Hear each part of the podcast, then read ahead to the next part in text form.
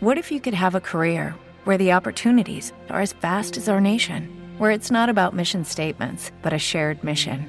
At U.S. Customs and Border Protection, we go beyond to protect more than borders from ship to shore, air to ground. Cities to local communities, CBP agents and officers are keeping people safe. Join U.S. Customs and Border Protection and go beyond for something far greater than yourself. Learn more at cbp.gov/careers.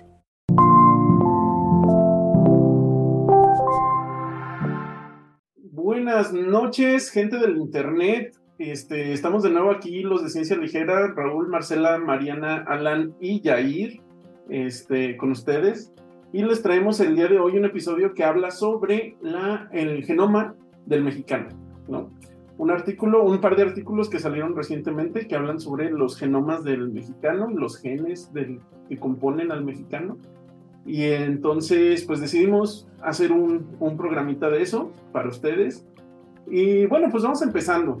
Vamos empezando a platicar de esto. Este, ¿Por qué es importante conocer el genoma del mexicano? Bueno, primero que nada, todos los estudios que ustedes han visto, que se han hecho sobre la, la, eficacia de esta vacuna, la eficacia de, esta, de este fármaco, todo eso se ha hecho en pacientes generalmente que son este, güeritos, o son, o son gringuitos, o son canadienses, o son europeos, ¿no? Y, este, y aquí nos, nos pasó un dato, Marcela, que dice que de todos los estudios que se han hecho este, eh, genéticos y estudios eh, médicos, la población hispánica solo representa un 0.33%, o sea, 0.33%. Si ustedes sea, tuvieran un nada. nada. Si ustedes Solo- tuvieran- Y eso que, son oye, que los latinos estamos por todo el mundo, ¿eh? Claro, ah, los latinos representan un 8% de la población del mundo, ¿no? Y sin embargo no se incluyen en estos estudios para ver una, una vacuna, para ver un fármaco, cómo funciona, su eficacia. Entonces, Incluso riesgos de enfermedades, ¿verdad? incluso riesgos de enfermedades. Entonces, este, ¿por qué otra cosa es importante? Porque en la diversidad que tenemos en el mundo, con los latinos incluidos, pero también los africanos, puede haber este, hallazgos muy importantes. Como por ejemplo el hallazgo que acaba de ser reportado apenas de que los, los nativos de Estados Unidos este, están protegidos contra la enfermedad de Alzheimer por una variante. eh, bueno, no por una variante, no sabemos por qué, pero ellos, a pesar de que tienen una variante de un gen que se llama APOE4, que el gen APOE4 es una, es una cosa muy fea. Los nativos americanos, ¿te refieres a los que estaban viviendo en Estados Unidos antes de que vinieran los De que llegaran los europeos a colonizar? Ok, continúa. De hecho, se pueden ir a ver la película de los asesinos de la luna de Martin Scorsese eh, sobre, sobre nativos americanos. Dura tres horas, ¿no? Dura tres horas. Na- nativos americanos gringos o también nativos americanos que incluyen Mesoamérica. Es que esa es la cuestión. Este, este estudio se llama el, el estudio del corazón fuerte. El estudio Corazón Fuerte incluye 811 individuos, pero son solo de Estados Unidos, pero son nativos americanos. Aquí no está incluido ningún güerito, ¿no? puro nativo americano. Y entonces, en este estudio, ellos vieron que a pesar de que muchos pacientes tenían la variante APOE4 que te, que te predispone para la enfermedad de Alzheimer, por algún motivo están protegidos, no tienen mayor riesgo. Hagan de cuenta, APOE4, eh, bueno, no hagan de cuenta. APOE4, si tienes una copia, una copia del gen, te da tres veces más riesgo de padecer la enfermedad de Alzheimer. Si tienes las dos, Normalmente, ¿cuántas copias tenemos de ese gen? Dos. Podemos tener dos, ¿no? Y entonces el gen que la mayoría tenemos en teoría es el APOE3, ¿no? La variante APOE4 es una, es una mm, mutación. Tienes una mutación, una APOE4, tienes tres veces más riesgo de padecer la enfermedad de Alzheimer. Si tienes tanto la de tu mamá como la de tu papá, los dos son APOE4, entonces tienes hasta 12 veces más riesgo de padecer Alzheimer, ¿no? Entonces es una, es una variante genética muy fuerte para la enfermedad, pero ¿Cómo puedo ver si la tengo? se puede hacer un examen con este, un examen genético. Bueno, Alan, Ahí con el doctor si Alan. te invito a ¿me ver un pasar? episodio de ciencia ligera. Platícanos, Alan, platícanos. Bueno, no, tendríamos que conocer que si ya está montado en un grupo de genes a analizar de predisposición, pero en teoría sí se puede, no sería difícil, sería hasta cierto punto sencillo eh, secuenciar completo eh, APOE y, e incluso otros genes que te predispongan a, a padecer Alzheimer u otras formas de demencia de inicio muy temprano, como Alzheimer autosómico dominante, que ahí sí ya el gen mutado pues es APP. Eso es nada más con un hisopado de la boca para obtener DNA. Y Pero eso- creo que Marcela ya se lo hizo, ¿no? Con Amazon o algo así. Tenía su. Y el 23 and Me, y no lo Ah, tengo. pues ahí hay que sacarle información, mira. Ya vendieron todos los datos de 23andMe, ya, ya eres eh, mundialmente conocida. Sí. Ya sé. Ah, Vayan a ver nuestro, eh, nuestro episodio donde hablamos de eso. ¿Cómo se llamaba ese episodio? pues en Gata que hablamos algo de eso, ¿no? Uy, en varios, en varios, en Sí. varios. Y entonces, pues esa es la cuestión, ¿no? Si tú tienes, si tú eres nativo americano, tus genes, como son un- una combinación de genes diferentes y únicos, este, pues te tienen protegido contra, contra el riesgo de padecer Alzheimer cuando tienes este gen. Ahora, las poblaciones de nativos mexicanos, ¿no? Y también centroamericanos y sudamericanos descienden por, por el camino de migración que se dio, descienden de los nativos americanos, pero no tenemos ni idea, porque no hay un estudio similar para... Ya, ya, y Raúl. ¿De qué crees que vamos a hablar hoy? A ver, muy bien, muy bien. A ver, a ver, platícanos. Ah, bueno, es que hay un doctor, un profesor investigador que está en el, en el CIMBESTAP en Irapuato, que se llama Andrés Moreno Estrada. Entonces, este, vamos a platicar un poco de su trabajo, de dos, de dos artículos científicos que acaba de sacar, uno ya hace bastante, en el 2014, y otro este año, y vamos a platicar de, de qué fue lo que encontró, ¿no? Él, él estudia, él está interesado en conocer los, todo el perfil genómico ah, de los mexicanos, pero un poquito más enfocado en los indígenas mexicanos, o sea, en las poblaciones indígenas de nuestro país. Y ah, bueno, este, este profesor estudió, es, es muy interesante porque está estudiando esto, esto es porque su cuestiones familiares y personales, él siempre estuvo este, viviendo en lugares, ah, en pueblos, en, en lugares rurales, debido a que su papá era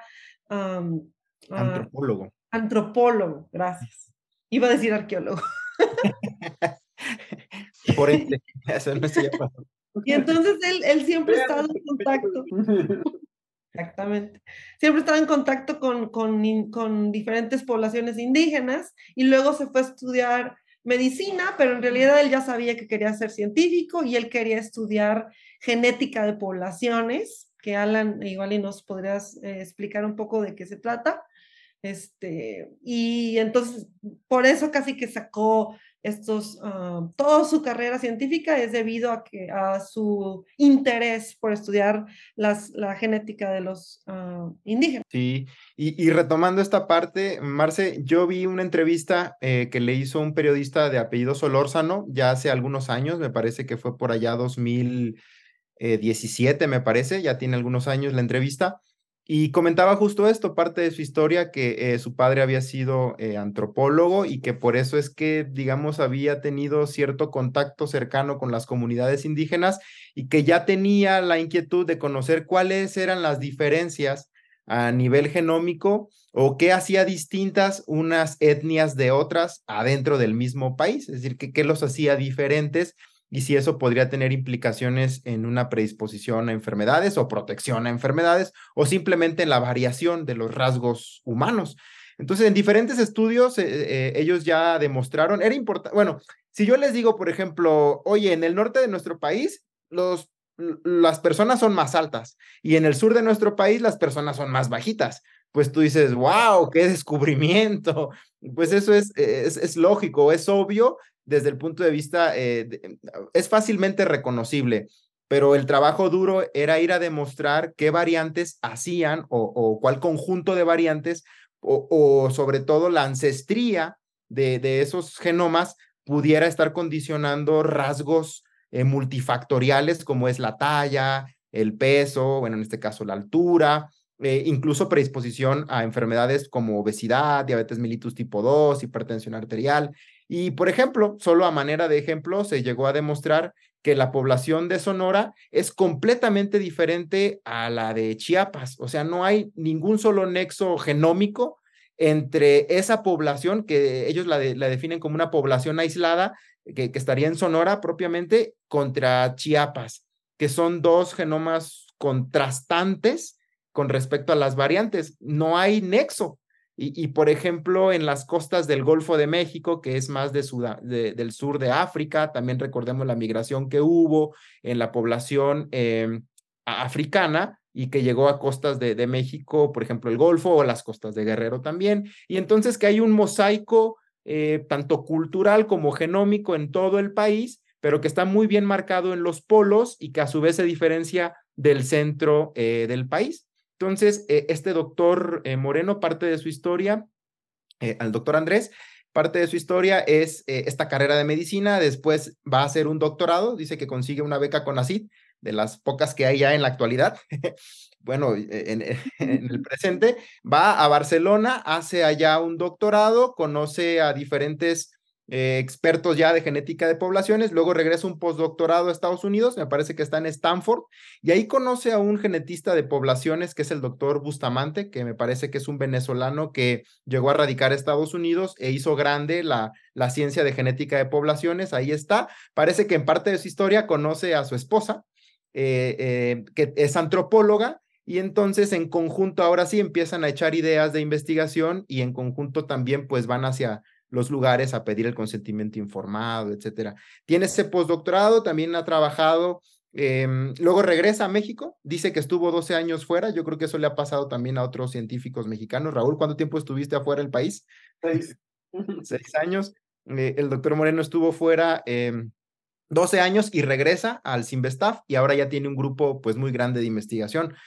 Digo, todo este impulso que ha tenido, lo ha tenido desde pequeño, eh, su interés, su entusiasmo, él dice que nunca hay que perder ese, ese, e, ese, esa pasión por un tema de investigación. Sin duda dice que puede que con pocos recursos puedas lograr mucho cuando eres apasionado de un tema, ¿no? Que, quieres buscar respuestas a preguntas de investigaciones que, que, convergen en un tema y no andar divagando, este, como lo hacemos algunos médicos, ¿no? Un tema aquí, un tema allá, eh, sino que centrarse en alguno para que les dé frutos, ¿no? Esa es parte. Y muchos investigadores también.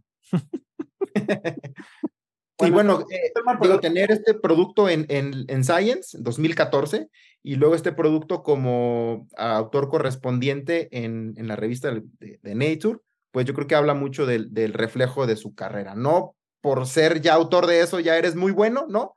Pero yo creo que habla simplemente del esfuerzo, la disciplina y la constancia que ha mantenido durante todo este tiempo. No, y bueno, y de lo que se tratan los, los artículos es de una, un concepto muy curioso que es el concepto del biobanco.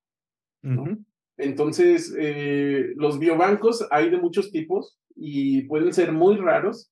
En, en, por ejemplo, me acuerdo que en Aguascalientes empezaba a ver uno, el primero que hubo era de de huesos, había un banco de huesos y en Suecia teníamos el banco de cerebros, donde tú podías donar tu cerebro a la ciencia y ahí se guardaba este, para, para después estudiarse, porque además tenía toda tu historial médico. Entonces, un solo, un solo cerebro, pues no importa, ¿no? Pero si juntas muchos cerebros y dices, es que todos estos cerebros comían en McDonald's durante su vida, entonces ya puedes empezar a ¿Tú vas a hacer un biobanco de cerebros mexicanos? Pues es la idea. Vamos a ver. Ahí está. Tu nature. a ver, ¿qué nos, vas a contar del, del, paper, del primer artículo de, del doctor Andrés? Ok. Ese se los voy a platicar yo. Bueno. Ok, como ya dijeron, este se publicó en la revista Science en el 2014. Él en este momento era postdoc, estaba en postdoc, como dijo Alan, en Stanford, y lo que él hace, pues es, eh, como igual también ya, ya nos mencionaron, que en realidad se, se pone a ver que todos los estudios genéticos que existen, al menos hasta ese momento, pues estaban basados en muestras europeas o estadounidenses. Y que su interés, pues era en la población mexicana o latina también. Y entonces lo que hace él es estudiar eh, alrededor de mil individuos que representaban a 20 poblaciones indígenas y a 11 poblaciones mestizas. O sea, eh, dentro de estos mil, mil individuos estaban representadas tanto poblaciones indígenas como poblaciones mestizas. Y entonces empiezan a analizar, pues, eh, qué variantes genéticas tienen dentro de sus genomas. Y encuentran, dice ahí en el artículo, este, sorpresivamente, que hay más de un millón de variantes genéticas entre estos individuos.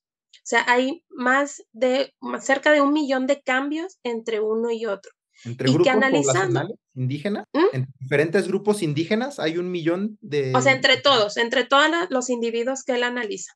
Ah, de, los... Y entonces, eh, eh, ya analizando los datos, se ponen a ver que, digamos que entre las poblaciones más distantes genéticamente, mm. eh, pueden mapear, digamos, este, como la divergencia de estas poblaciones hasta miles de años atrás y que esto es comparable a las eh, divergencias que hay o las diferencias, la variabilidad que hay entre poblaciones europeas y los asiáticos. O sea, así de diferentes son las poblaciones dentro de un mismo país. Y entonces decía, bueno, está, hay tanta variabilidad entre los mexicanos que entonces esto explica por qué, por ejemplo, los latinos que tienen ascendencia mexicana, a diferencia de latinos que no la tienen, pues tienen diferentes tasas de diferentes enfermedades. O sea, porque si, si estudiamos, por ejemplo, los mexicanos, la tasa de cáncer de mama, pues es una. Este, los guatemaltecos, pues es otra. En los este, de El Salvador, pues es otra. Así, ¿no? Pero entonces, eh, se observó que los latinos en general que tenían ascendencia mexicana, pues tenían tasas que, digamos, no correspondían a la nacionalidad que era. Que esto, pues seguramente se debe al todo el, el este, pues el, el antecedente genético que trae por ser mexicano y que también seguramente esto respondía a las diferencias en tratamiento, es decir, cómo responden los pacientes al mismo tratamiento, que no es lo mismo. Con los antecedentes, ¿te refieres a la mezcolanza que hubo y el desmaye? Sí, pues a, todas estas variantes, diga, a esta variabilidad genética que se ha tenido. Entonces, que pues muchas de las ah, cambios, tanto en la predisposición que se tenga una enfermedad y el cómo responda el paciente a un tratamiento, pues va a depender mucho de toda la ascendencia genética que traiga. Y en este artículo específicamente, bueno, mencionan esto, pero se centran en actividad pulmonar, porque también dice que ya se conocía que los mexicanos tienen una predisposición, bueno, tenemos una predisposición a asma, entre otro tipo de, predisposiciones también ahí medias eh, complicadas que tenemos los mexicanos. Y entonces vieron, por ejemplo, que entre digamos, analizaron a dos individuos eh, aparentemente sanos de la misma edad y les midieron su actividad pulmonar. Nada más que uno provenía de una región de México, eh, mencionan que era como el oeste mexicano, que son estados como Colima, eh, Nayarit, por ahí. Y lo compararon con, digamos, su homólogo en Yucatán, es decir, en mismo estado de salud, y misma edad y mismo, digamos, contexto y así. Y que lo que observaron fue como una diferencia en edad, digamos, genética de 10 años. O sea, que comparado... ¿Quién envejece más? El yucateco. La cochinita. O sea, con razón me, con razón me veo más joven. Sí, que, que comparados a sus eh, similares en características de Yucatán, los, el otro individuo presentaba, digamos, una, una actividad pulmonar de 10 años de diferencia, o sea, más joven. Entonces, pues que todas estas eh, diferencias observables, ah, bueno, y decían también parte de como lo que mencionaba Alan, decir, ah, pues en el norte están más altos y en el sur más bajitos. Bueno, eso puede ser incluso debido al azar, porque eh, podemos observar pues de todos tamaños en todos lados, ¿no? Entonces, pero en realidad lo que están diciendo aquí, que es aparte de lo que nos comentó Alan, es que en realidad estas diferencias sí son significativas, que no son debidas al azar o que nada más por eh, la población que se tomó, a lo mejor no, no hubo un eh, muestreo tan aleatorio, Entonces, en realidad los estudios que están haciendo es que eh, sí, en México incluso creo que mapean como tres clústeres genéticos en, todo el país y dicen, o sea, totalmente diferentes, como también comentaron, del norte al sur. O sea, son eh, poblaciones genéticamente distantes. Por ahí mencionaban también que las poblaciones geográficamente distantes, pues son las que son un poco más alejadas en estas variaciones, es decir, desde cuando, digamos, llegaron, se alejaron y ya no se mezclaron. Que eso, bueno, pues es como un poco de esperarse porque geográficamente no están eh, como tan accesibles para que puedan eh, mezclarse, digamos, con otras variantes genéticas. Y que, por ejemplo, en eh, individuos que pertenecían a ciudades que les llamaban las metrópolis, pues encontraban Em, no tanta variabilidad, que sí, o sea, sí, sí podían seguir el rastro, digamos, de sus eh, ancestros, pero que no, no estaba tan marcada esta diferencia entre las variantes. Y entonces, pues bueno, ellos al final este, concluyen que esto es clínicamente significativo y que tiene implicaciones directas sobre el diagnóstico de algunas patologías y por lo tanto en los tratamientos, que se tiene que tomar en cuenta eh, todo esto de, como el, el, este, estudio genético eh, o al menos eh, decía como su etnia comprobable o al menos la, la aparente para que un médico pudiera hacer el correcto diagnóstico y que el tratamiento fuera pues casi que, especializado contra esas variables genéticas, porque decía que, por ejemplo, los mexicanos y los afroamericanos, también que son muy diversos genéticamente, tenían combinaciones que podrían parecer este, por ejemplo, una enfermedad debido al ambiente y a lo mejor no, era debido a sus combinaciones genéticas. Entonces los trataban de una manera que obviamente el paciente pues no iba a responder y esto a lo mejor le podía traer complicaciones. Y, bueno, más o menos es eso es de lo que va el artículo y es como que sienta las bases a lo que pues salió en, este, en estos días, ¿no? Recientemente. Con las poblaciones africanas, este, lo que sucede es que el origen de la humanidad se sucedió en África, ¿no? Ya hablamos, ya tenemos un capítulo del origen del humano, chéquelo. Y entonces en África era como el laboratorio de experimentación de Dios, si ustedes quieren, donde se experimentaba así de, a ver, creamos este, este humano, este género homo, y luego no salía, luego sí salía o se mezclaba, y entonces de toda esa mezcolanza salió el Homo sapiens, ¿no? pero salieron, digamos que muy, una diversidad de Homo sapiens, de los cuales solo un grupito chiquito migró fuera de África y colonizó en dos oleadas, colonizó todo el mundo. Entonces la diversidad genética es mucho menor en todo el mundo de la que hay en África. En África ahí está todas las variantes genéticas originales que, que sobrevivieron. Entonces por eso también hay un montón de, de cosas que no conocemos este, que tienen que ver con enfermedades y que tienen que ver con, eh, con condiciones para las que pueden estar protegidos o pueden ser más susceptibles. ¿Existirá el estudio de esa diversidad en África? No lo sé, no, que yo sepa, no. Pues hay, hay que decirle al, doctor Moreno que se vaya para allá también, que haga un. No, déjame aquí para mandarlo para allá. bueno. Ahora que dices, eh, tienen su historial eh, colaboraciones con grupos eh, de, Europa, Estados Unidos y de Latinoamérica, porque particularmente parece estar muy interesado en los latinos en Latinoamérica. Ha trabajado con, con poblaciones de Perú, de poblaciones de una altitud de 3.800, 3.900 metros sobre el nivel del mar, buscando variantes génicas en factores de coagulación relacionado a preeclampsia, una condición que pueden sufrir las mujeres en el embarazo, que puede predisponerles pues complicaciones graves metabólicas y también al recién nacido o al feto con restricción de su crecimiento. Entonces ha trabajado con poblaciones indígenas de Perú, por ejemplo, con poblaciones indígenas de Colombia también y recientemente con poblaciones indígenas de Chile. Eh, ha estado interesado, por lo que vi en, esa presentación de los Institutos Nacionales de Salud de Estados Unidos, con la isla de Pascua, que creo que tiene un nombre mucho más científico que isla de Pascua, pero yo nomás me lo aprendí como isla de Pascua, eh, eh, donde las, los pobladores de esa isla em, pertenecen principalmente a, a, estas islas del Pacífico.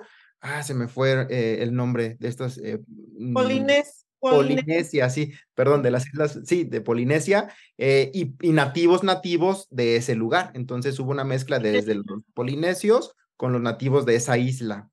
Eh, bueno, entonces tiene esa representatividad a nivel latinoamericano y me parece que en esa presentación de los NIH, él le preguntaban que qué se necesitaba para que ya no hubiera tanta subrepresentatividad indígena a nivel mundial. Y decía que el compromiso de los grandes actores y tomadores de decisiones a nivel mundial, los que tienen dinero, pues para un compromiso eh, formal de, de poder pues continuar con investigaciones de este tipo. Entonces, sí está comprometido, pero más con lo latinoamericano, pero no estaría mal que, que se diera una fuera para África, pues ya tiene todo el hipótesis, esta hipótesis de Raúl, ¿no?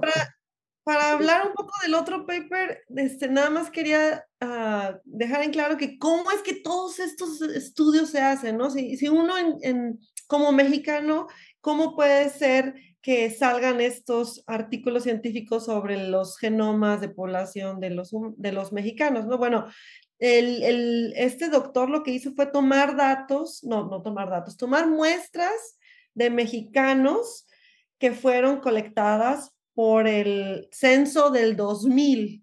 Entonces, para el, artículo que Mariana estaba diciendo, este, no, eh, probablemente pasó lo mismo, pero para el del 2023 usó 6.000 muestras de ese censo del 2000. Las muestras están físicamente resguardadas en Cuernavaca. Eh, son, em, eh, son tubos que tienen ADN de cada uno de los pacientes y es, eh, digamos que es, esos datos de qué paciente es, su nombre, dónde vive, etcétera, están resguardados y no se debe como de, no se comparte, no se pone al público porque es cuestión privada, ¿no? De protección al, a las personas. Pero el DNA y lo que, lo, todo el análisis que el doctor hizo, el doctor Moreno hizo, fue, se llevó estas muestras y las, les hizo un, un análisis genotípico en el Simvestab. Pero entiendo que, perdón Marce que te interrumpa, entiendo que estos datos sí están disponibles de manera pública porque al final de cuentas se compararon los resultados de, de, de GWAS de biobancos mexicanos contra yiguas de biobancos del Reino Unido.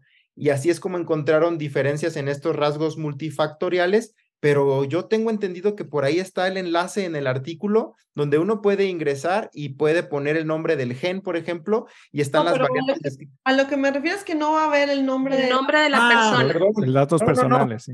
Ajá, los datos personales. tienes razón, Marce. O sea, los datos personales, nombre, identificación y eso, Completamente no, son completamente anónimos. Sí, perdón, yo me confundí. Me refiero a que el biobanco sí está disponible para poder contrastar las variantes, pero los datos están protegidos, sí, los datos personales, pues de nombre y demás. Perdón, perdón. Lo que, lo que muchas personas y muchos políticos querrían es saber este, los datos de, de, los que están en la cárcel, ¿no? Y te, pues, ya recorrelacionas si estás en la cárcel con tu genoma y a ver si hay un motivo genético criminal. Oye, si para entrar un poco al, artículo sobre ya este del 2023, sobre el biobanco de genoma mexicano, ya nos dijeron que hay biobanco de muchas cosas, este es del genoma mexicano. Como dijo Marcela, se, se analizaron el genoma de 600, de perdón, de 6.057 individuos que, estaban que pertenecen a 898 localidades y del 70% eran localidades rurales y el 30% de localidades urbanas. Están representados los 32 estados y una cosa interesante es que el 70% de los individuos eran mujeres, en este caso. Sí. Y, y los individuos de los que se hizo este biobanco de genoma mexicano son personas nacidas entre 1910 y 1980. Y se analizaron, como comentó por ahí Mariana, o no me acuerdo, 1.8 millones de variantes eh, fueron genotipificadas para este, para este estudio, ¿no? Y bueno, lo, lo que de las primeras cosas que uno siempre quiere saber, me imagino cuando uno tiene el genoma, es de cuando el 23 and me o no, ¿cómo se llamaba? Es de dónde vengo. ¿Cuál es, cuál es mi ancestría, no? Y lo que ve, lo que ven en este trabajo dice que los mexicanos, todos los mexicanos, tenemos ancestría que le llaman Américas, que son individuos nativos americanos que que tienen su genoma, eh, esa ancestría es antes de que lleguen los, los europeos. Precolombina, ¿no? Ajá, a México, ¿ok? Esa es la ancestría que le llaman americana. Entonces, todos tenemos esa ancestría americana en México. También tenemos europea en un segundo grado. También tenemos eh, del oeste de África y tenemos también del este asiático y un poquito del sur de Asia. Esto es como una mezcolanza ahí que tenemos. Y en el artículo nos hablan un poco de por qué ellos creen que tengamos tanta diversidad. Bueno, de las Américas, pues es claro, ¿no? Nativos americanos. Y eh, europea, pues por, gracias a la conquista, pero ya cuando hablas del oeste de África, ¿por qué? Raúl nos comentaba más o menos de que, bueno, todos venimos de ahí, de esta África, pero ellos en este artículo lo que discuten es que posiblemente sea por el traslado de esclavos. De esclavos, ajá, al continente americano, que fue... A Veracruz. Ajá, y lo interesante es que entraban por Veracruz, pero es, en realidad en todo, en todos los mexicanos tenemos este del oeste africano, ¿no? Como que si hubiera este, este tráfico de africanos en varias partes de, de México, ¿no? Y, y, una cosa que me pareció interesante es que también tenemos del, este de Asia de, un 0% hasta un 2.3%. Y este, en este artículo discuten que puede ser por, había antes un, un navío que viajaba de Filipinas hacia, hacia las costas de Nueva España, en ese caso Acapulco, San Blas, eh, Los Cabos, entonces venía dos veces al año desde Filipinas hasta acá. Y lo que se ve es que en, de hecho, en Guerrero es donde hay una mayor ancestría para este, para este, este de, Asia, ¿no? Y de hecho, este, gal, este navíos que se llaman galenos, se le llamaba galeno acapulqueño de Acapulco porque ahí es uno de los principales lugares que, que llegaban, ¿no? Entonces, se ve claro cómo esa historia, ¿no? Esa historia de intercambio genético entre las Filipinas y, y México existió en, en, la, en la era de Nueva España y se ve ahí plasmado, ¿no? Y también dice que hay un poco del sur de, de, de Asia, entonces tenemos de Asia, tenemos de África, tenemos de Europa, tenemos la americana. Y dice que esto también correlaciona con migraciones japonesas y chinas que llegaron al, al norte de, de México. Es una de las cosas que encontraron. Este, ¿Ustedes qué, qué, vieron por ahí? Yo aquí tengo más datos, pero no quiero acaparar el micrófono. ¿Qué más encontraron por ahí? Pues eh, yo complementando, eh, eh, al momento de hacer ya el análisis de lo que ellos llaman, bueno, de lo que se llaman los rasgos cuantitativos, aquí solo la aclaración de que estos rasgos cuantitativos son aquellas variables que, que se pueden medir, pues, que se pueden cuantificar, ¿verdad? Como podrían ser la talla, el índice de masa corporal, los triacilgliceroles o triglicéridos, el colesterol, la glucosa y las cifras de tensión arterial. Se enfocaron principalmente en esas variables eh, para conocer qué tanto tenían mm, de, qué tanto sus valores variaban, valga la redundancia, de estos rasgos cuantitativos. Y e hicieron diferentes análisis que ahorita estaremos pues comentando, pero con respecto a los que tenían que ver con el genotipo y a variables que tenían que ver con más influencia ambiental. Y una que, que me llamó mucho la atención, yéndonos a la parte ambiental y que aquí por eh, la subrayé, es que, por ejemplo, aquellos que tenían eh, solamente el lenguaje indígena o que hablaban el lenguaje indígena estaba asociado, y aquí sí usamos el término asociado porque eh, es más frecuente de lo esperado por simple azar, pero no es una causalidad directa, pues, pero sí está bien utilizado el término asociado con valores más bajos de creatinina y valores más bajos de colesterol. En teoría, podríamos, eh, ahí ya llevando al contexto más generalista, pues que entre más indígenas seamos en nuestro genoma, digamos que tendríamos menos riesgo de tener dislipidemias. Algo que no aplica mucho en mí porque podemos ver, estoy completamente dislipidémico, y, pero bueno, eso es más bien por, por falta de ejercicio, yo creo. Pero esto, estas conclusiones están, están interesantes porque tratan de diferenciar los aspectos genotípicos con los que tienen que ver con la influencia del medio ambiente. Y eso es algo que el mismo doctor Moreno reconocía, que hace falta todavía conocer la influencia del medio ambiente sobre estos rasgos, es decir, eh, podríamos decir que los FIGUAS eh, podrían llamarse así, o estudios de asociación amplios del, del fenoma, o también la influencia de variantes epigenéticas como los iguas, que, que digamos que también serían de utilidad en este aspecto.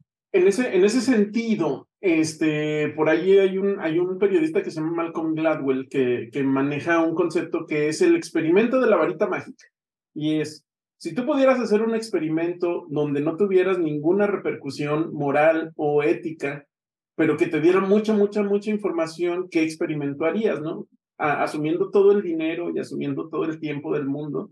Y entonces uno de esos experimentos de, de varita mágica es precisamente tomar un grupo de personas que tienen este, este, esta genética especial, digamos, unos, una población rarámuri o este, indígena mexicana que está muy aislada y cambiarla a un estilo de vida totalmente este, del DF, ¿no? De, Ciudad de México. Urbanizado. Urbanizado, no solo urbanizado, de la condesa. Ah, Para nuestros amigos de la Condesa Polanco que nos están escuchando. ¿Pero qué, desayuno, este, Krispy Kreme Donuts, este, todo, lo que... Y entonces ver cuál es el efecto de... de ¿Cuál crees que sería el efecto? De ese estilo de vida sobre los genes de una, de una ancestría indígena, ¿no? Y hay por ahí personas que piensan que este, las personas, las personas de origen indígena tendrían muchísimo peores efectos en la salud de los que tendría alguien, digamos, este, pues no sé, caucásico, ¿no? Ah, mira, ahorita que qué bueno que toca, que tomas ese tema. Se cree que eh, esas poblaciones indígenas, las ancestrales americanas, tienen como más esa predisposición a un índice de masa corporal eh, más elevado. Y lo que encontraron ellos en el estudio es en realidad que no, que esas poblaciones no tienen esa predisposición. Y, y de hecho, ninguna, ninguno de los que analizaron ahí cuando hicieron pues este, todo el análisis, vieron que el índice de masa corporal, este, de, de hecho era, se correlacionaba un poquito más bajo y, y, y no era alto. Lo que ellos vieron es que ese índice de masa corporal, el, el, índice elevado de índice de masa corporal, perdón, estaba relacionado más en dónde vivían, si en zonas urbanas o en zonas este, rurales, más que de su genoma, ¿no? Y es interesante. Pero ahí el urbano tenía un índice de masa corporal más grande, quizá porque eh, era más obeso o con cierta tendencia a ser más obeso eh, y, con menos talla, por ejemplo, menos talla, más peso, tendría un índice de masa corporal más alto, eh, por ejemplo, con esta variable de vivir en lo urbano. Así es pero no tienes ese control, ¿no? No tienes ese control de decir, bueno, esta es una, esta es una subpoblación raramuri que está viviendo en Ciudad de México. Eso no lo tiene. Ah, no, no, no, no, lo tiene. Ahí está la, ahí está la diferencia. Y es el problema. Ah.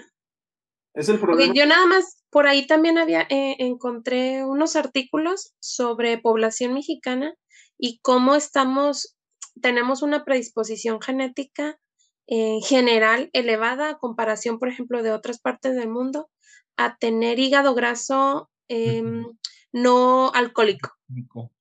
Ajá, entonces, por ejemplo, e, esta predisposición mexicana también a la obesidad y a la diabetes. Aunque, aunque dice en este artículo que no. Pero la pregunta es, ¿esa predisposición que tenemos se debe a una, a, una, es una predisposición genética o es debido al, a una, un factor ambiental de la vida moderna, de cómo vivimos los mexicanos? Sí, pues, ah, bueno. Ah, bueno, perdón, perdón, perdón. No, nada más mencionar, yo ahí en ese artículo que leí, la verdad lo, lo, leí rápido, el de hígado graso, especialmente no alcohólico, sí había una variante mm, genética que encontraron en una población mexicana que predisponía justo a esta patología. Mm, pero nada más. Ahí, por ejemplo, habría que conocer cuál era el sustrato genómico de esa población en donde se encontró esa variante, porque era solo una, y de qué población era, porque estamos hablando que Chiapas es completamente distinto a Sonora. Bueno, los originarios nativos, pues me refiero a los indígenas de cada uno de estos estados, que serían diametralmente opuestos en su genoma. Pero eh, me parece muy interesante que lo, que, que lo digas, Mariana, porque en ese mismo artículo de la revista Nature, eh, estoy hablando de este octubre del 2023, se publica otro trabajo que habla de genomas mexicanos, eh, pero que parece ser entonces dos grupos de investigación distintos. Eh, en este se analizaron 140 mil genomas de adultos de la Ciudad de México, particularmente de Coyoacán y de Iztapalapa, adentro. Contra, 6 mil. Esa es una diferencia grande. Ah, sí, bueno, pero uno es de la Ciudad de México y otro es de todo el país. Así es.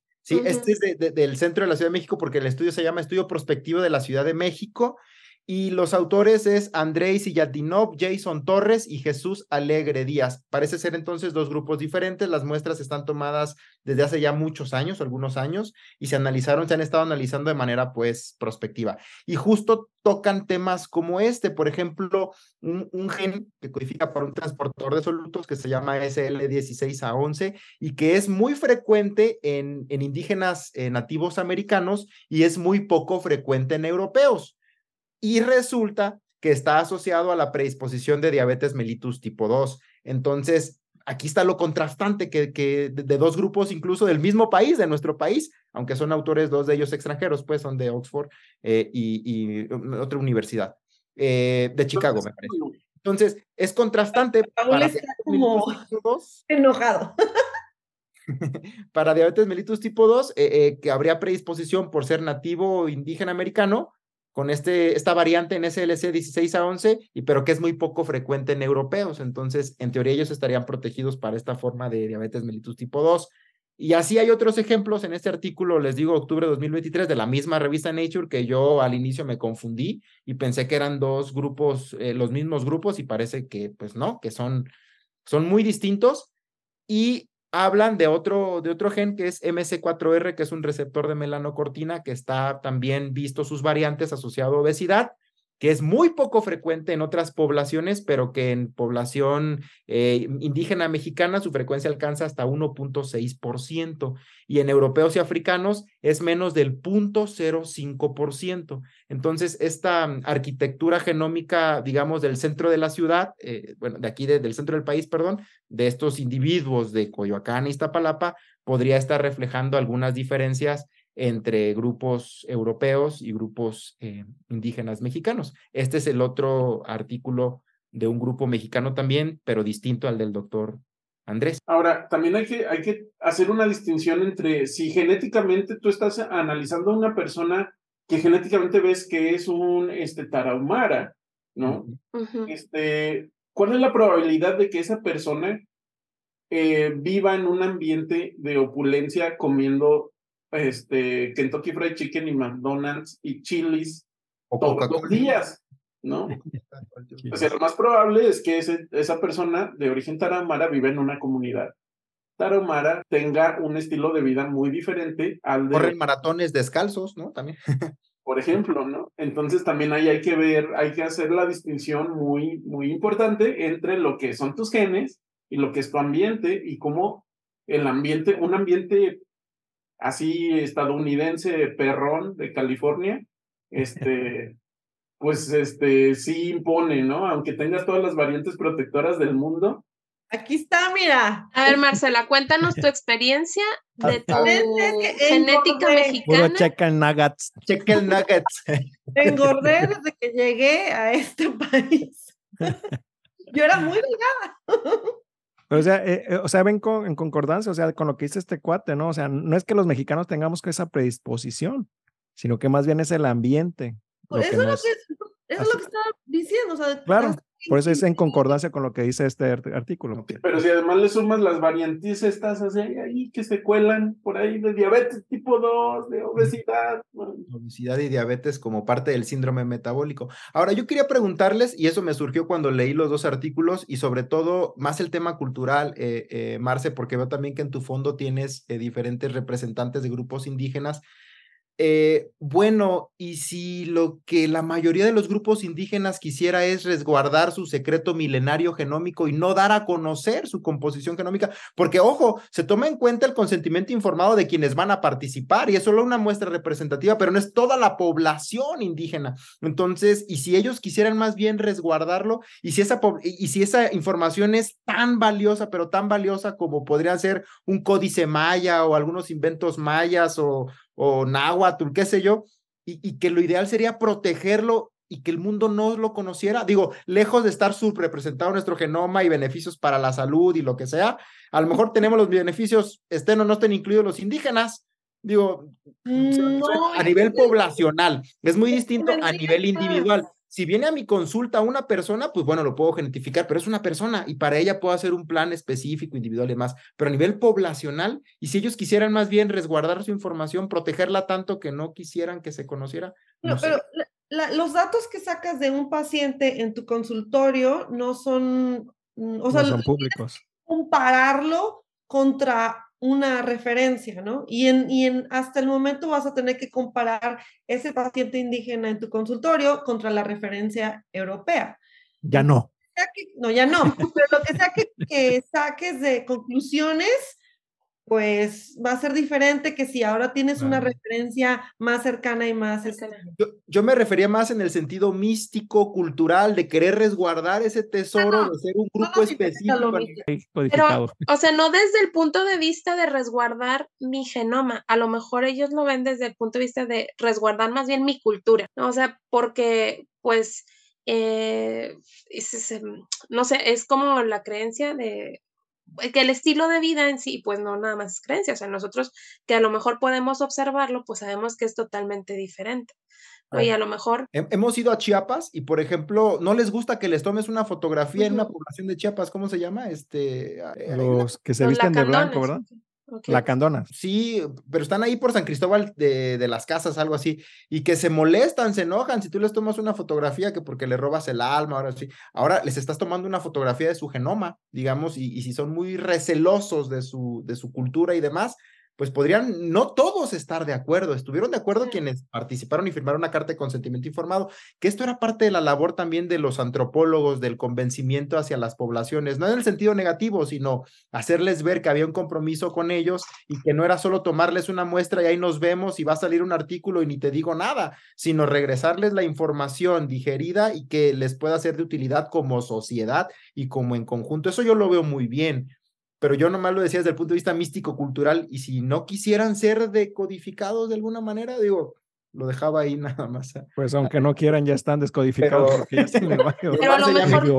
ya me aplacó y dijo que... habría que ver la representatividad de esa muestra que se tomó en la cantidad de la población total, ¿no? O sea, a lo mejor... Eh, supongo que han de haber hecho algún estudio estadístico para poder saber cuál era la muestra eh, basados en la población que se había, para que pudiera haber sido representativo. Pero pues sí tendríamos a lo mejor que, conocer eso. Lo que Hablando de eso, este... tiene muy buena calidad, o sea, es el mejor estudio hasta la fecha. No hay... hablando de eso, eh, lo que ellos vieron también es que estas poblaciones que le llaman como región maya, donde está Chiapas, Tabasco, Yucatán, Quintana Roo, Campeche, cuando hacían estos análisis, lo que veían es que estas poblaciones, estos genomas se agrupaban ellos mismos y que sí, esta población era como una subestructura de la población mexicana, como lo comentó Alan, que es diferente en Sonora. Ah, pues ellos encontraron que toda esta población se agrupa y que sí es diferente a, lo del resto de México y que en algunas, que en algunos individuos hay como un sobrelape entre los del Golfo con los del centro. Y entonces estos autores también discuten que eso va en concordancia con las historias eh, que se cuentan de que hubo un intercambio cultural entre estas este, civilizaciones este, toltecas, no, totonacas, olmecas, mayas. Entonces, ellos también ven como esa mezcla eh, en los genomas eh, de estos individuos, ¿no? Y, también es una parte interesante. Ahora, hay que, hay que recordar también el, la enseñanza de la secuenciación del genoma humano, de la primera. ¿No? Que habíamos dicho, habíamos pensado que cuando se secuenciara el genoma humano ya íbamos a decodificar los secretos de la humanidad. Y resulta que nanáis, ¿no? O sea, no Hay otro proyecto que se llama Pangenoma, ¿no, Raúl? Hay otro proyecto que se llama, o bueno, ya está como tal el Pangenoma. Ay, no lo conocía. ¿De qué se trata? Eh, bueno, creo que ahí se hizo una secuenciación de telómero a telómero, de, ahí sí de todos los cromosomas, sí, tu sí secuenciación, algo así. Eh, y esta tampoco sé mucho, porque apenas es reciente, pero este proyecto Pangenoma busca ahora sí incluir a la gran mayoría de individuos de todo el mundo, pero con secuenciaciones, pues, de telómero a telómero, o más allá de genoma completo, incluso este, con tecnologías pues, de, de secuenciación de lecturas largas. Yo creo que todo lo que viene eh, ahora, eh, pues resulta interesante, estamos en esa antesala de conocer pues, qué va a suceder, de cómo estamos conformados a mayor detalle y, qué podría suceder como especie. Para, para ir, perdón, para ir cerrando eh, el, el episodio, sí me gustaría preguntarles eh, con qué se quedan de esta, de esta nueva publicación y qué creen ustedes que se, que se venga en el futuro ya con esta información que conocemos. Alan ya nos platicó un poquito. Y ya para cerrar, ¿cuáles son sus impresiones y qué, ven en el futuro con esta información que nos deja el Biobanco mexicano? Pues yo nada más espero que no se quede ahí, pues, o sea, que, que esa información sea útil eh, como lo mencionaba, clínicamente para la población mexicana específicamente, porque ya mencionaron pues las vacunas, la efectividad y eficacia de los fármacos, pues no es probada sobre la población mexicana. Entonces, que pues se pueda continuar el estudio y no nada más continuar, sino aplicar a diagnósticos eh, oportunos y correctos y por lo tanto tratamientos correctos a la población. Marcela, ¿tú qué nos puedes decir? Em, bueno, dos cosas. Uno, que, que va, eh, que uno de los objetivos de este estudio era eh, establecer un, un biobanco en donde tengamos ah, muchos datos sobre los mexicanos, el genoma de los mexicanos, y que, que ahora, que no se tenía antes, ¿no? O sea, tener toda esta información este, genética guardada en, en México y que se pueda usar este, eh, o se pueda compartir, ¿no? Para, con todos los este, científicos ah, que, requieran de estos datos y de este análisis, no nada más de los datos, pero del análisis que se hizo. Y otra cosa es que, bueno, que qué bueno que ya estamos viendo que en nuestro mundo, que ahí eh, todo tiene que ser más, em, esta, esta manera de ser más inclusivos, de darnos cuenta que, que, hay, que hay que incluir a todos los grupos ¿no? No nada más enfocarnos en los que tienen dinero, que son los que pueden como tener acceso a, más, más tecnologías y demás, sino incluir a todos estos grupos de, de muchos diferentes países y, también estudiarlos y, y, sacar como ventajas, ¿no? Ah, que, ah, las ventajas que, que dan saber ah, o entender o tener información sobre muchos grupos diferentes. Raúl, ¿tú qué nos puedes decir? Pues sí, un poquito lo, Mm, acoto a lo que dice Marcela, este, que es, no solo es tener las letras, no solo es tener la secuencia, sino que hay que entender el contexto, hay que entender cómo funcionan entre ellas, pero antes de este estudio no teníamos ni las letras, ¿no? Entonces ya tenemos la secuencia y ahora de aquí para adelante tenemos que este, ver la interacción de la biología. Para ya teníamos unas letras, ¿no? Teníamos unas letras. Poquitas. Ah, no, en general y ahora ya estamos este, poniéndonos más. Letras específicas. Ajá. Ajá. Alanto, ¿qué nos puedes decir? Pues yo a veces les digo a los alumnos, a, mi, algunos de mis alumnos de pregrado, que algo que los hace particularmente valiosos a ellos como alumnos y a nosotros como pobladores de este mundo, pues es nuestra información genómica que no haya otro individuo en el mundo con nuestra misma información ya nos hace valiosos, ¿no? Y siempre les digo, pues, ¿para qué te tienes que andar comparando que con el americano, que con el europeo o con el salón de al lado, etcétera? Si tú ya eres valioso por tu propia información genómica, no hay nadie en el mundo clon tuyo, entonces ese ya es tu, tu valor intrínseco como persona. Hasta ahorita. Hasta ahorita, efectivamente, sí. Sí, sí, eso es verdad. El capítulo de CRISPR-Cas9. Sí. es verdad, es verdad.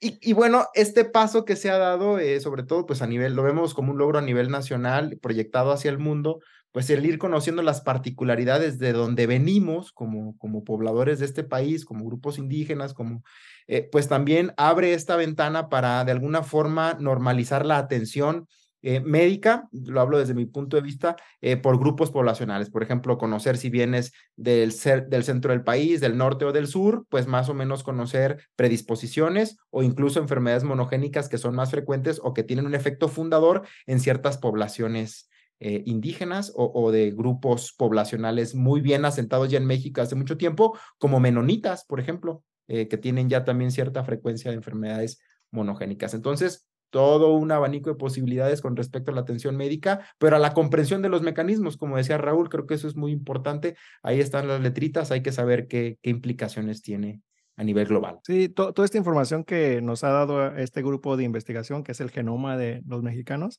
ahí está y nos va a servir para tratar enfermedades, pero la cosa es, hay que usarlo, o sea, como dice Mariana, ya está ahí, hay que usarlo. ¿Cómo lo hacemos para usarlo? ¿A quién hay que capacitar? Yo creo que principalmente, no sé, Alan, tú me ayudarás, pero principalmente a médicos, a médicos que sepan leer esta información no sé si abrir otra especialidad o hacer una super especialidad, no sé, de, de genetistas que puedan leer esta información, ¿no? Porque luego los genetistas también... Bueno, pero hay, hay un posgrado, es el, el, programa, el posgrado de ciencias genómicas de la UNAM, están, están, es todo... Es licenciatura, pero, está, dedicado a la investigación, ¿no? Sí, por eso. Pero para, para usarlo, eh, ya médicamente yo creo que los médicos deberían de apropiarse de esta información pero requiere, y deberían de capacitarse los médicos para poder leer esta información, poder comparar. Los se requiere que primero haya científicos que agarren todos esos datos, los analices, los analicen, hagan experimentos y luego ya se puedan usar en el campo de la medicina. Sí, pero ya, o sea, ya hay mucha información en el banco de las variantes y, por ejemplo, genetistas como Alan saben leer estas variantes, ¿no? O sea, qué enfermedades tenemos y cómo podemos comparar. Yo creo que es de, es de gran ayuda, pero yo creo que sí se deberían de apropiar, sí los investigadores obviamente, pero los médicos, yo creo que principalmente los médicos deberían de capacitarse más en el uso de, de esta información que ya está en el biobanco. Porque, a ver, perdón, ¿qué otras implicaciones aparte de médicas, o más bien, cuáles aplicaciones, más bien aparte de las médicas, podemos darle a esta información? Uy, un montón. O sea, también se pueden tomar decisiones de, de gobierno basadas en esta información. O de las aseguradoras. Bueno, digamos de forma positiva. Vamos a, verlo todo de forma positiva, o sea. Pues bueno, si antes nos decían que sacabas un teléfono, un dispositivo móvil y que ahí tenías tus aplicaciones y que entonces, pero ahora es real, ¿eh? Porque por ahí está un, un, pues, un proyecto de las tres, diez mejores predicciones al 2030 de la medicina genómica o la medicina predictiva. Y justo eso busca. Eh, el título del artículo se llama, eh, del que discutimos hoy, para que no se me, se me olvide, es eh, Avances en un biobanco mexicano poblacional de la genómica médica de diversas ancestrías. Entonces, de eso estamos hablando, que deberíamos capacitar a estudiantes de licenciatura, bueno, yo diría que desde la prepa, prepa, licenciatura, independiente si es médico o si es de otra licenciatura, a conocer, a acercarse a lo que implica la genómica y la medicina genómica para que todas las áreas estemos pues concientizados de ello. Y yo sí estoy de acuerdo que desde el punto de vista preventivo, pues especialistas en genética deberíamos estar en primer nivel también, ya lo hemos comentado, aunque mi jefa de servicio no esté muy de acuerdo con eso, pero yo ya lo he comentado y digo que genetistas deberíamos estar en las unidades de medicina familiar, ahí donde está eh, el estomatólogo, el que entrega los, eh, los anticonceptivos, el que la enfermería, que el peso, la talla, que prevenimos, ahí.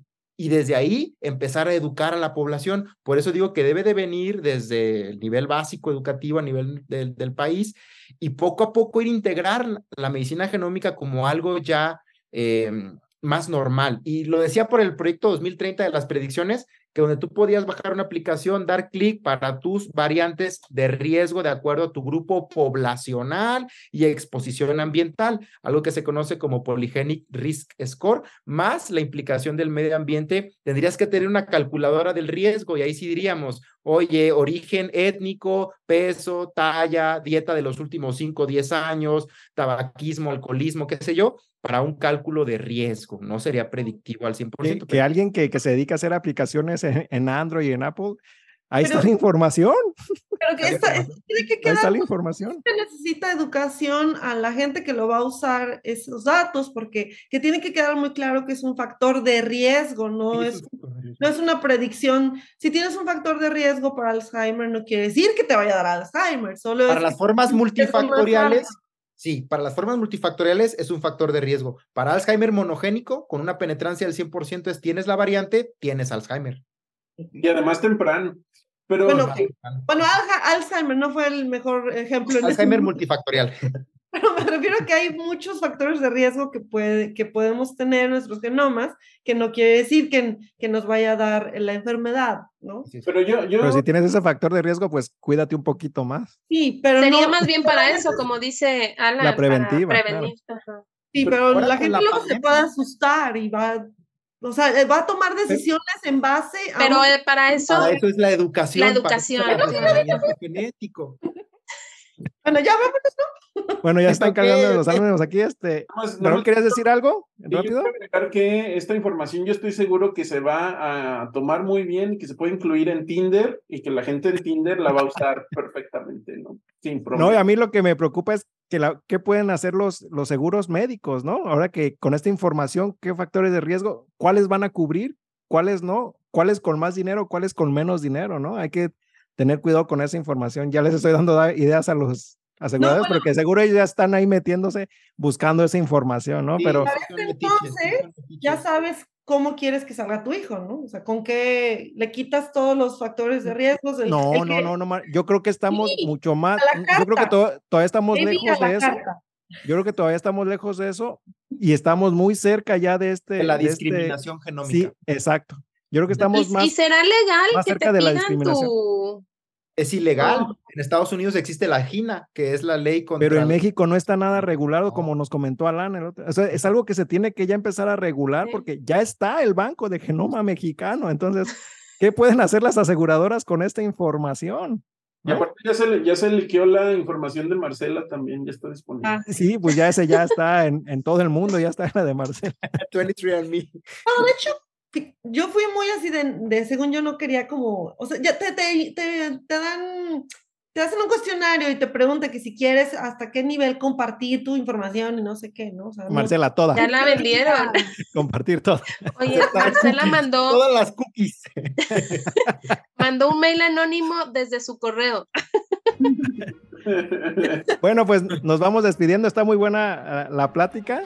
Espero, a mí me gustaría, no sé, proponer invitar al doctor, tratar de mandarle un correo, invitarlo a ver si pega. Es un doctor ya Nature Science, entonces no sé si, si quiera participar, pero hacerle la invitación, ¿no? Eh, bueno, es para que haya una segunda parte de este, de, este, de este episodio que se puso, bueno, las implicaciones, todo esto que estábamos hablando. Bueno, pues por el momento es todo, nos despedimos. Solamente recordarles las redes sociales, arroba ciencia-ligera en, en X Ciencia Ligera en Facebook y en YouTube encuentran el canal de Ciencia Ligera. Y los hacemos una invitación a ver uno de los episodios que salen en este fin de semana, el siguiente fin de semana, o ya salió, perdón, el de unas chicas que también se dedican a la divulgación, que son las divagadoras, en donde van a tener la participación en este primer episodio con, en, en uno de los episodios con integrantes de Ciencia Ligera, donde va a aparecer Mariana y Edith hablando de la insulina creo que cuando salga este episodio ya va a haber salido, entonces los invitamos también a que vayan a ver ese episodio. Bueno, pues nos despedimos. Hasta la próxima. Gracias. Bye.